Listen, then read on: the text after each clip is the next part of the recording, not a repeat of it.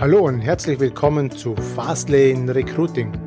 Mein Name ist Martin Hagen und in diesem Podcast geht es um die Suche, Auswahl und Bindung von Mitarbeitern. Ich wünsche dir viel Spaß mit dieser Episode.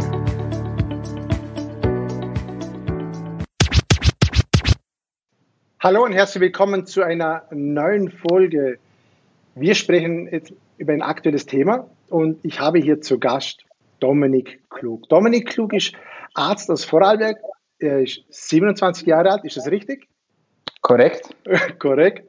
Und mit ihm spreche ich über folgende Themen. Natürlich über die aktuelle Situation hier in Vorarlberg, insbesondere darüber, wie uns Menschen das beeinflusst und wie wir damit am besten umgehen können. Vielleicht hat er da ein paar gute Tipps. Es geht auch natürlich um ein sehr, sehr kontroverses Thema, das ich ansprechen möchte, wenn ich schon die Gelegenheit habe. Es geht hier um die Impfung. Und da möchte ich natürlich noch darüber sprechen, warum es Hamsterkäufe bei Klopapier gegeben hat und warum Dominik immer noch mit Teddybären spielt. Na bitte. Das klingt doch sehr vielversprechend. Ja, danke Dominik für die Zeit, dass du dir so genommen hast. Es war jetzt nicht so einfach mit der Zeit, weil du natürlich auch äh, eingespannt bist als Arzt und äh, viel um die Ohren hast. Jetzt, jetzt einfach mal so als Einstiegsfrage, das wollte ich immer schon mal einen Arzt fragen. Was ist deine Lieblingsserie, also Lieblingsarztserie? schauen, Ärzte, schauen Ärzte Arztserien? Lieber Martin, erstmal vielen, vielen Dank äh, für die Einladung zum Interview und dass du an mich gedacht hast. Es freut mich natürlich. Und äh, die Themen, die du ansprichst, sind sehr spannend. Also erstmal vielen Dank und auch danke für deine Arbeit. Und bezüglich den Arztserien, ich sage es dir ganz ehrlich, wenn man im Krankenhaus arbeitet, dann braucht man eigentlich keine Arztserie mehr zu schauen. Ich mache immer so den Scherz, wenn man mich fragt, ja, ist es denn jetzt wirklich wie bei Grey's Anatomy? Dann sage ich, ähm, ja, aber es gibt weniger Tote und weniger Sex. okay. Also ich weiß. Okay, Dominik, bevor wir jetzt in das Thema eintauchen, möchte ich noch ganz kurz, dass die Zuhörer und die Zuseher bei YouTube einfach mal wissen, wer ist Dominik. Jetzt möchte ich mal in deiner Timeline nach etwas zurückgehen. Wann hast du dich entschieden, Arzt zu werden? War das dein erster Wunschberuf oder war das so, dass sich irgendwann mal entwickelt hat? Es war ganz interessant. Ähm, bei mir war es so, dass ich bereits in der Schule ja erkannt habe, dass ich so ein Mensch war, der sehr gerne anderen Menschen geholfen hat, sei es jetzt bei den Hausaufgaben oder sonst irgendwie soziale Konflikte zu lösen. Und äh, das hat sich durchgezogen. Interessant war aber auch, dass ich gleichzeitig so ein bisschen auf der Entrepreneur-Seite war. Also ich habe zum Beispiel Bücher geschrieben, schon während der Schulzeit und habe die dann für zwei Euro meine Mitschülerinnen und Mitschüler vertickt in den Pausen. Also da war so ein bisschen ein unternehmerischer Aspekt irgendwo zu sehen. Und von dem her war es einerseits für mich klar, okay, ich möchte irgendwas machen, wo ich Menschen helfen kann. Das war mal Punkt Nummer eins. Punkt Nummer zwei, es war aber auch, ja, ich möchte schon ein bisschen, ja, so selber ein bisschen mein Ding machen. Und äh, heute kann ich beide Dinge irgendwie kombinieren. Daraus ergeben hat sich, oder es hat sich eigentlich so ergeben, dass ich äh, meinen Zivildienst im Landeskrankenhaus wirklich gemacht habe. Und dort habe ich mir dann so richtig in die Medizin verliebt, war dort auf der Radiologie und war dann recht schnell war dann auch mir dann klar, dass ich Radiologe werden möchte und die Ausbildung mhm. zum Radiologen mache ich jetzt seit 14 Monaten und parallel kommt eben dieser Entrepreneur-Aspekt ins Spiel, wo ich halt versuche, Ideen aus meinem Kopf aufzugreifen und daraus dann einen Plan und schlussendlich dann ein Projekt zu machen. Mhm. Kommst du jetzt wirklich, kommst du aus einer Arztfamilie oder waren deine Eltern komplett was anderes? Ich bin der erste Mediziner in meiner Familie überhaupt. Mhm. Und ja, das ist ganz spannend, weil man natürlich, man fühlt sich dann im Studium so wie die Muggels in, in Hogwarts, oder? So quasi. also ein bisschen komisch. Aber ja, es funktioniert trotzdem und bin happy, dass es geklappt hat. Meine Family ist auch happy, dass es geklappt hat. Und wenn die Familie stolz ist, dann darf man auch ein bisschen stolz auf sich sein. Mhm. Von dem her hat alles gut geklappt. Und und das Ganze mit dem Podcast, weil du hast einen eigenen Podcast, äh, den möchte ich auch noch gerne erwähnen, weil ich habe da jetzt reingehört, da geht es um wirklich spannende Themen über Gesundheit. Äh, wie bleibe ich, vor allem, wie bleibe ich gesund, also um Präventionsthemen. Äh, wie kam das zustande? der Podcast Daily Meds, ähm, man sieht sie auch im Hintergrund, also tägliche Medizin sozusagen, entstand aus eigentlich einem unglücklichen Gedanke meinerseits, nämlich ich habe so ein bisschen bemerkt, während meiner Ausbildung, dass es sehr schwierig ist, Menschen, die schon 60 Jahre lang zum Beispiel einen gewissen Lifestyle zu leben, auf eine gesunde Lebensweise führt. Also Beispiel, 60-jähriger Patient kommt ins Krankenhaus, hat einen Herzinfarkt. Der Patient raucht schon sein ganzes Leben lang, ernährt sich ungesund, bewegt sich nicht. So, jetzt kommt der, überlebt den Herzinfarkt knapp, geht raus, fünf Tage später aus dem Krankenhaus, geht wirklich extrem schnell, hat mindestens fünf neue Medikamente und man sagt ihm, ja, hör auf zu rauchen, beweg dich und stell im Prinzip dein ganzes Leben um. Und tschüss. Ja, drei Monate später steht er wieder da mit dem zweiten Herzinfarkt. Was ist passiert? Es ist halt schwierig, einer Person, die schon ihr ganzes Leben auf eine gewisse Lebensweise fokussiert ist, von dort wegzubringen. Ja, das ist ganz, ganz schwierig. Und deswegen habe ich mir gedacht, wie wäre es denn, wenn man einfach viel früher ansetzt? Also wenn zum Beispiel die Menschen noch jung sind und gesund sind, dass man ihnen zeigt, hey, schau mal, so kannst du gesund bleiben. Wir alle wissen ja, was wir tun sollten. Wir wissen, wir sollten Sport machen, wir sollten uns gesund ernähren, etc. Aber was heißt eigentlich gesunde Ernährung? Oder kann man auch zu viel Sport machen? Ist zu viel Sport ungesund? Absolut, ja. Und da war so die, die Idee eigentlich so quasi als, ja, als Aufklärungshilfe sozusagen, einfach einmal pro Woche diesen Podcast zu launchen, das sind Gesundheitsexpertinnen und Experten bei mir zu Gast und die reden über alle möglichen Dinge, eben genau diese Dinge, Schlaf, Bewegung, Ernährung und schlussendlich eben, wie man gesund werden bzw. wie man gesund bleiben kann. Okay, jetzt geht es um das aktuelle Thema der Coronavirus, ihre Folgen und so weiter. Jetzt, wenn wir ein bisschen rauszoomen und mal von der Entfernung drauf schauen, was da aktuell passiert. Wir haben jetzt seit gestern diese Maskenpflicht seit 1.4. in Supermärkten. Wir hatten diese Hamsterkäufe. Wie ergeht es eigentlich dir in den letzten drei Wochen? Was, also deine Sicht auf die Dinge, was da mit den Menschen passiert aktuell? Ja, ähm, ist eine sehr, sehr, sehr spannende Situation und eine sehr, sehr neue Situation für uns alle. Einerseits wird uns bewusst, was wirklich zählt im Leben, nämlich Gesundheit, Familie, so blöd wie es jetzt klingt, Körperberührungen von Menschen, die wir gern haben oder die wir lieben. Alle diese Dinge, die wir jetzt halt ja nicht mehr haben oder wo selten geworden sind oder wo wir vielleicht Angst davor haben, dass man sie verliert, da wird uns immer mehr bewusst, das ist eigentlich das, worum es geht. Es geht nicht darum, ob ich jetzt den neuesten Porsche gerade fahre oder ob ich mir die zweite Rolex kaufe oder was auch immer, materielles, sondern es gibt eben unsere Grundbedürfnisse und zu unseren Grundbedürfnissen zählt eben auch Sicherheit, Gesundheit und Liebe. Und das rückt jetzt ganz stark in den Vordergrund und das ist eigentlich, das ist eigentlich schön, muss man sagen, wenn man jetzt mal die positiven Aspekte herausnimmt. Ich meine, die Krise ist, ist ernst, ähm, es sterben Menschen, das ist furchtbar. Gesundheitssysteme fallen zusammen, das ist auch wirklich schlimm. Aber ich glaube, dass diese Zeit auch sehr viel positive Dinge für uns mitbringen wird. Die Erde erholt sich, gerade die Natur erholt sich. Und ebenso ähm, ganz banale Dinge rücken plötzlich in den Vordergrund. Die Menschen grüßen viel intensiver auf der Straße. Ich weiß nicht, ob dir das auch aufgefallen ist, obwohl man so quasi einen Bogen, großen Bogen um die Leute macht. Man versucht dann gleichzeitig dem Mensch zu zeigen, hey, ich, ich habe nichts gegen dich, ich versuche mich nur zu schützen, aber man macht dann gleich so, ja, hey, und wie geht's? Oder wünscht dir einen schönen Tag, bleib gesund. Eine Verabschiedung, die plötzlich ganz neu und sich fix etabliert hat Finde ich eigentlich cool, muss ich ganz ehrlich sagen. Also ist eine ganz, ganz spannende Situation und ich glaube nicht, dass das Leben so wie davor wieder weitergehen wird, beziehungsweise unser Verhaltensmuster wird sich, wird sich ändern, glaube ich. Das ist meine persönliche Meinung. Hm, jetzt gibt es natürlich Menschen wie du oder wie ich, die da positive Aspekte drin sehen in der aktuellen Situation, weil es natürlich auch neue Chancen äh, jetzt ergeben. Jetzt gibt es aber auch ganz viele Menschen, die was ich auch schon beobachtet habe, die fallen jetzt in ein richtiges Loch. Mhm. Die haben vielleicht keinen Garten, die haben vielleicht keinen kein Wald äh, hinterm Haus, wo sie auslaufen können. Die wohnen irgendwo in der Stadt, im vierten Stock, ohne Balkon, auf engstem Raum, große Familien und so weiter. da habe ich schon Geschichten gehört, also nicht so lustig. Gibt es irgendwie eine Möglichkeit, wie so, so jemand Abhilfe schaffen kann? Was könnte man jetzt da machen für die, wo jetzt wirklich in ein tiefes Loch fallen?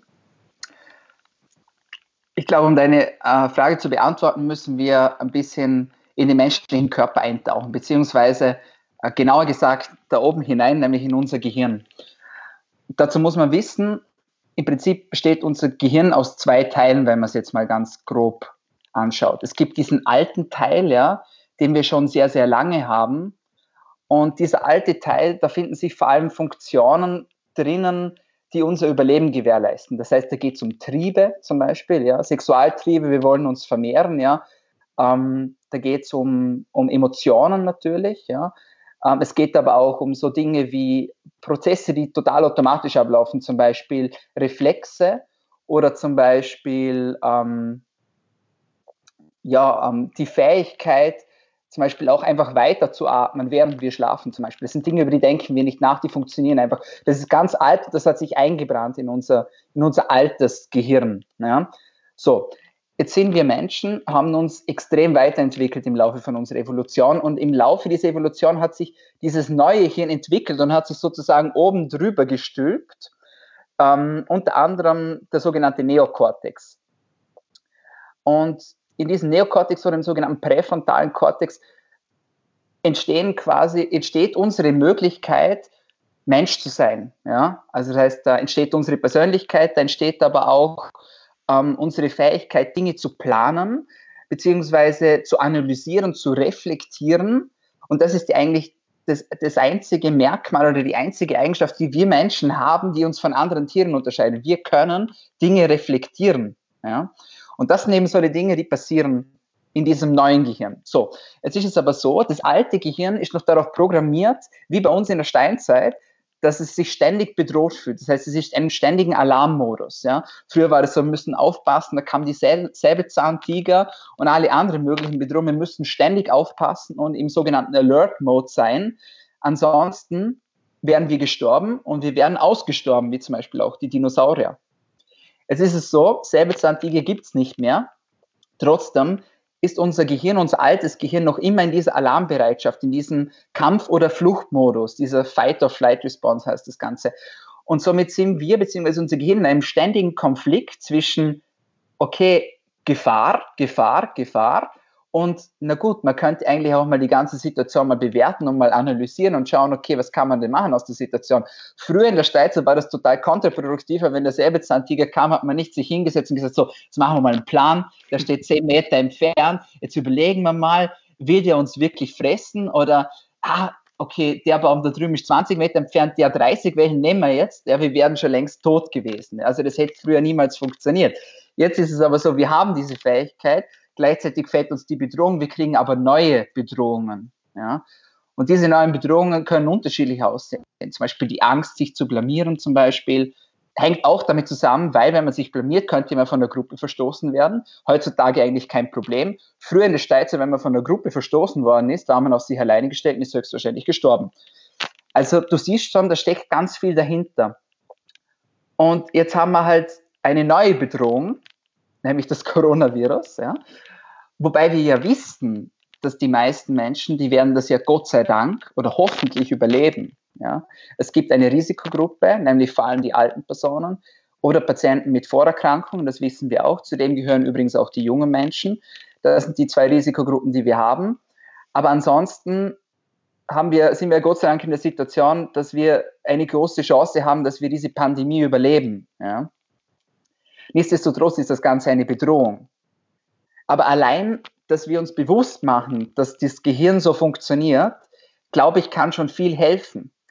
Nämlich, wir sehen, dass nicht alles, was wir uns einreden oder was wir glauben, dass eine Bedrohung ist, auch wirklich eine Bedrohung ist, sondern unser Gehirn spielt uns mal ab und zu auch einen Streich.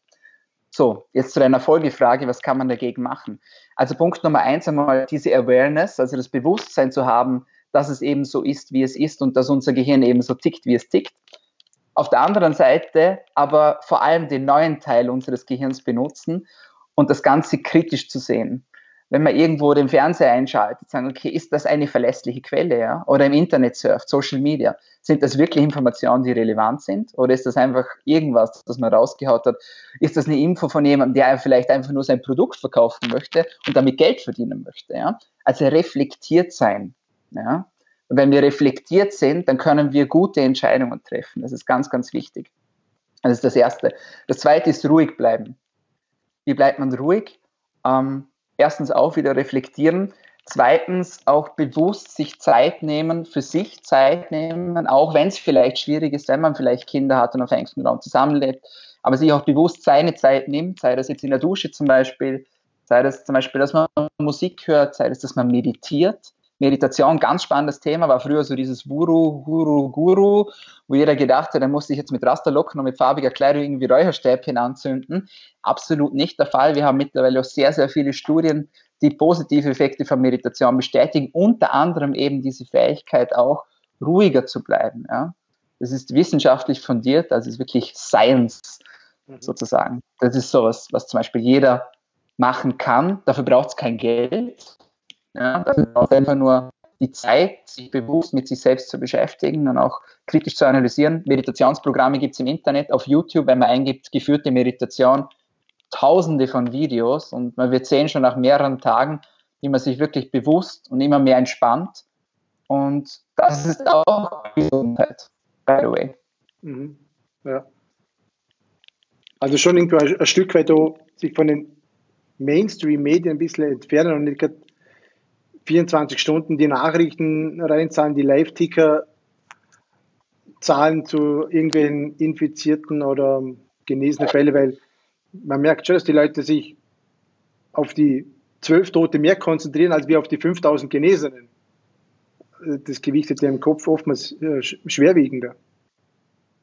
absolut, absolut. Das ist leider auch eine Eigenschaft von unserem Gehirn, dass es sich äh, negative Ereignisse besser merken kann als positive Ereignisse. Ähm, Kern davon ist unsere Amygdala. Das ist ein Bereich im Gehirn, der für die, nicht nur für die Angstentstehung, sondern auch für das Angstgedächtnis zuständig ist. Und ähm, das ist natürlich schon so, wie du sagst. Wir haben am Tag ungefähr 70 bis 90.000 Gedanken. Und jetzt frage ich dich, was schätzt du denn, wie viel Prozent von diesen Gedanken sind denn jeden Tag die gleichen Gedanken? Was schätzt du? Boah, zwei Drittel, 80 Prozent? Es sind über 90 Prozent. Boah.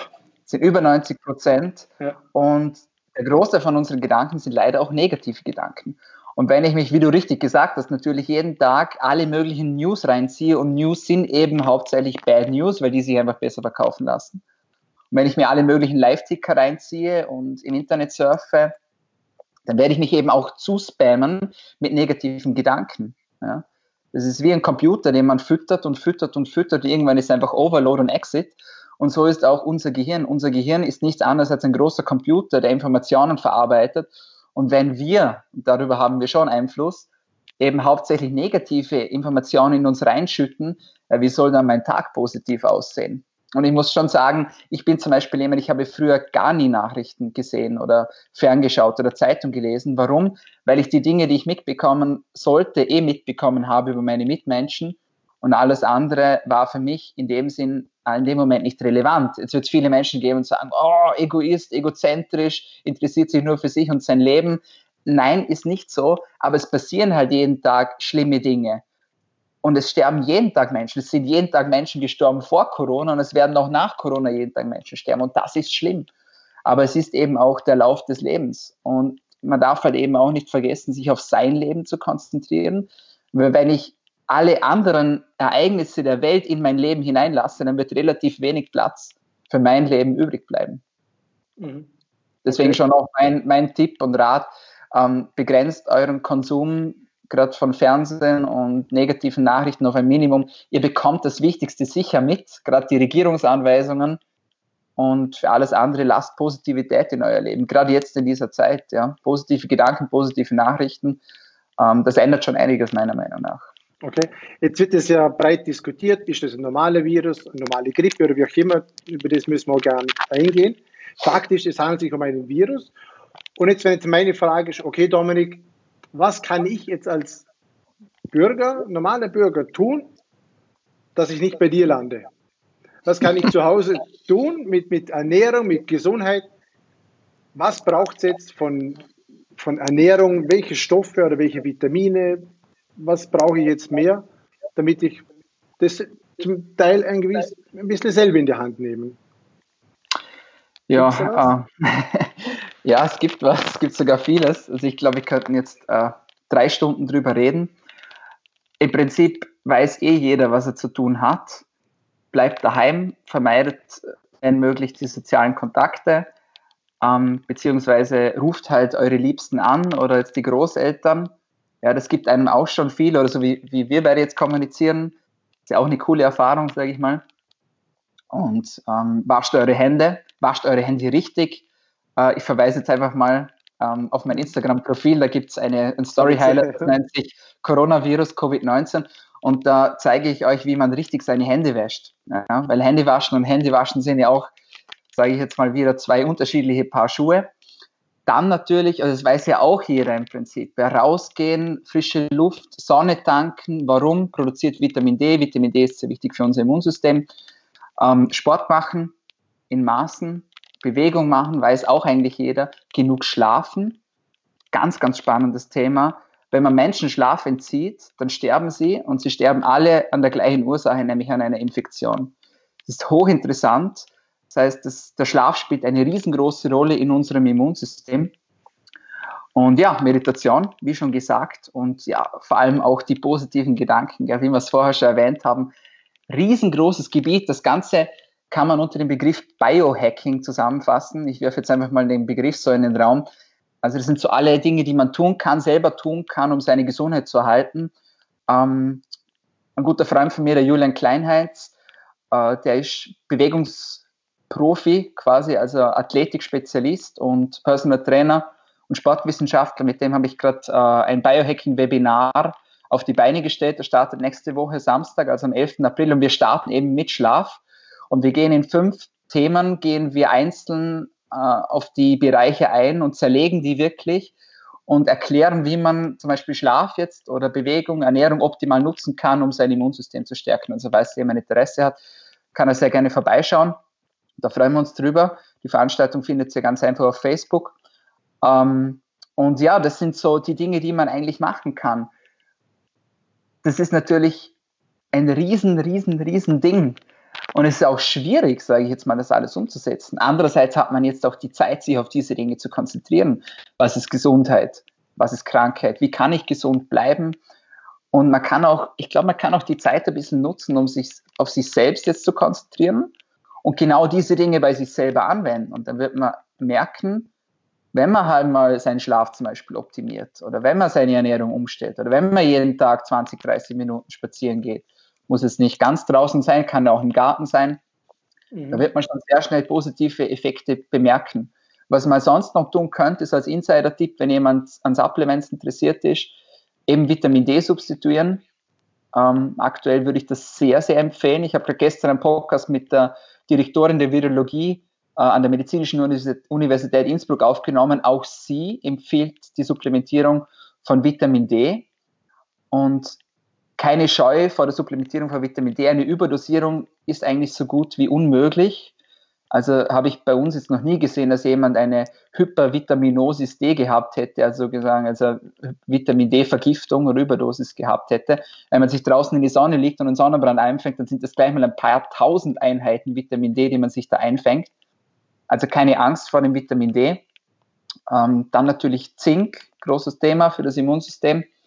Da würde ich momentan auf die Höchstdosis raufgehen. 30 Milligramm pro Tag für einen Erwachsenen heißt das. Nüchtern. Was kann ich da essen? Was esse ich da am besten? Was ziehe ich mir da rein? Für Zinkquellen. Mhm. Ähm, für Zinkquellen am besten einfach, also tierische Produkte auch, ja. Ähm, aber ich würde also vor allem Fleisch, ich würde aber jetzt zu dieser Zeit würde ich es extra zusätzlich dazu nehmen. Also wirklich zum Beispiel in, in Kapselform und dann wirklich nüchtern einnehmen. Warum? Der Grund ist der, dass Zinks ein sogenannter Chelatbildner ist. Das heißt, es bildet Komplexe mit gewissen Stoffen und kann dann nicht mehr aufgenommen werden oder nicht mehr gut verstoffwechselt werden. wenn man nüchtern ist und nüchtern das Zinkpräparat einnimmt, dann umgeht man dieses Problem.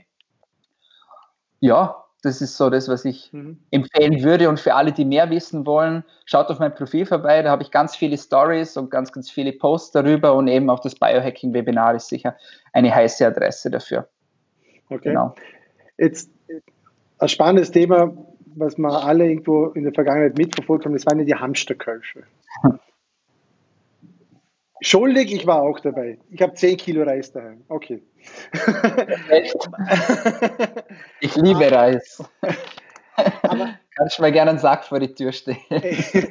Jetzt, wie, wieso passiert sowas? Liegt es daran, dass ich mit bekannten Personen telefoniert habe, dass die auch unterwegs sind, dann muss ich auch unterwegs sein? Hätte das, hätte statt Klopapier in, in den Niederlanden ist ja Marihuana, irgendwo anders war es Wein. Äh, wo ich denke, okay, jetzt so drei Wochen später denke ich mir, was mache ich mit dem ganzen Reis? Man erhebt eh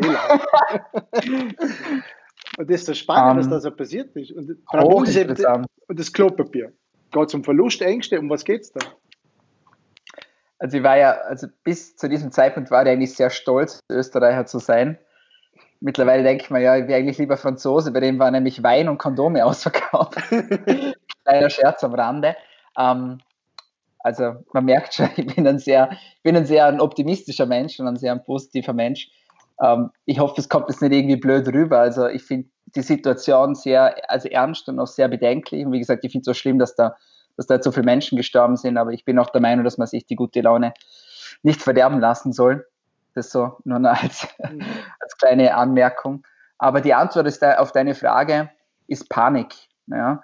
Und mhm. Panik muss man sich mal erklären. Das heißt, wie entsteht eigentlich Panik? Wenn man Panik kochen möchte, braucht man mehrere Zutaten. Die erste Zutat ist Angst. Die Angst haben wir. Ja, die Angst kriegen wir von den Medien, sage ich jetzt mal, ähm, und von den Informationen, die, die uns die Medien bieten. Dann die zweite Zutat ist Unsicherheit. Auch die haben wir, weil wir wissen, wir wissen ja nicht genau, was jetzt da auf uns zukommt oder was eigentlich passiert. Alle sagen, ja, so und so und so, so und so viele Menschen werden erkranken, so und so viele Menschen werden ungefähr sterben und ungefähr dann und dann und dann ist es vorbei. Aber schlussendlich wissen wir es ja nicht. Auch die Dinge, die wir im Internet sehen oder hören, Stichwort, also Stichwort Italien, China, wir wissen ja gar nicht, ich, ich, will das gar nicht relativieren, aber ich sage jetzt mal, es ist auch einfach ein Video zu faken, zum Beispiel in der heutigen Zeit. Es ist überhaupt kein Problem mehr. Also wir wissen schlussendlich nicht, was echt ist und was nicht echt ist. Klar, der Virus ist echt und die Situation ist echt, sonst würde nicht die ganze Welt gerade durchdrehen. Aber das ist die zweite ähm, Zutat. Also wir haben Angst, wir haben Unsicherheit. So, und jetzt kommt die dritte Zutat dazu und die ist der Killer und das ist das sogenannte Social Contagion. Also das ist quasi die Ansteckung über die Menschen. Das heißt, es springt über wie so ein Lauffeuer und es geht gerade dieses Bild auf Social Media rum, wo man diese ähm, diese Zündhölzer sieht, wo aneinander, aneinandergereiht sind und dann wird eins angezündet und dann springt der Funke über, bis einer eben zurücktritt und dann kann der Funke nicht mehr überspringen. Und das ist eben genau das, was eben passiert ist. Und also das, wir hatten diese Angst, wir hatten diese Unsicherheit und dann kam die Info, okay, es gibt wahrscheinlich einen Shutdown, ja, da gab es ja diese Gerüchte dann auf Social Media. Das hat eigentlich auch gestimmt, das ist nur ein bisschen später gekommen, wie man gesagt hat. Und jemand hat damit angefangen und gesagt, hey, geht's einkaufen, geht's einkaufen. Ähm, ja, und dann sind die Menschen einkaufen gegangen. Warum das ist jetzt Klopapier bei uns war, ich kann es dir nicht sagen. Mich würde es wirklich interessieren. Mich würde es wirklich interessieren. Mein, meine persönliche Theorie dahinter ist die, dass es eben, dass eben ähm, Stuhlgang zu einer unserer Grundbedürfnisse gehört. Wasser kriegen wir aus der Leitung, müssen wir keine Angst haben. Sind wir Gott sei Dank in der tollen Situation bei uns, gerade im Vorarlberg, dass wir wirklich eine gute Trinkwasserqualität auch haben. Essen haben wir auch genug, beziehungsweise wir wissen mittlerweile als Menschen, wir können mehrere Wochen oder sogar Monate ohne Essen überleben, ohne Wasser natürlich nicht. Aber es ist noch ein Grundbedürfnis von uns. Natürlich, wir wollen aufs Klo gehen und dann braucht man Klopapier dafür. Ich finde es interessant, dass die Menschen nicht so weit gedacht haben, jetzt mal salopp gesagt, dass man sich auch abbrausen kann, zur Not, oder abwaschen kann. Also wer auch immer das Klopapier, wer, wer diese Idee in die Welt gesetzt hat, ich weiß es nicht. Aber es ist eben so, mir wäre lieber gewesen, das wären die Kondome und der Rotwein gewesen. ja, aber es ist ein ganz spannendes Thema. Das war der erste Teil mit Dominik Klug. Ziemlich cooler Content, viele neue Informationen waren dabei für mich. Ich hoffe, du hast auch schon was mitnehmen können. Das Thema Klopapier wird uns vermutlich noch Monate, wenn nicht Jahrzehnte beschäftigen. Wir werden uns immer wieder darüber lustig machen, weil heute habe ich gehört, ein Klopapierhersteller meinte, er wird ja deswegen nicht mehr Umsatz machen. Er muss ja nur jetzt mehr produzieren und in ein paar Wochen oder Monaten wird das Ganze zurückgehen, weil die Leute kein Klopapier mehr kaufen. Es stapelt sich ja überall in den Kellern und es handelt sich hier nicht um verderbliche Ware, die man wegschmeißen muss, sondern das wird irgendwann mal aufgebraucht und ja, deswegen werden wir nicht mehr brauchen. Also Darüber werden sich unsere Kinder, Enkelkinder, Enkel, Enkelkinder, keine Ahnung, noch richtig lustig machen. So viel zum Thema die intelligenteste Spezies auf diesem Planeten Erde. Ja, so viel, zum, so, so viel noch am Rande. Und ihr könnt euch jetzt wirklich auf die nächste Folge mit Dominik freuen. Da geht es um ein Thema, über das er sehr gerne spricht und da er auch eine ganz konkrete Meinung hat. Es geht hier um das Thema Impfen und das Thema mit den Teddybären. Das ist noch offen. Was er dazu noch sagen hat, das werdet ihr in der zweiten Folge, äh, zweiten Folge hören. Ich wünsche euch damit viel Spaß und bis zum nächsten Mal.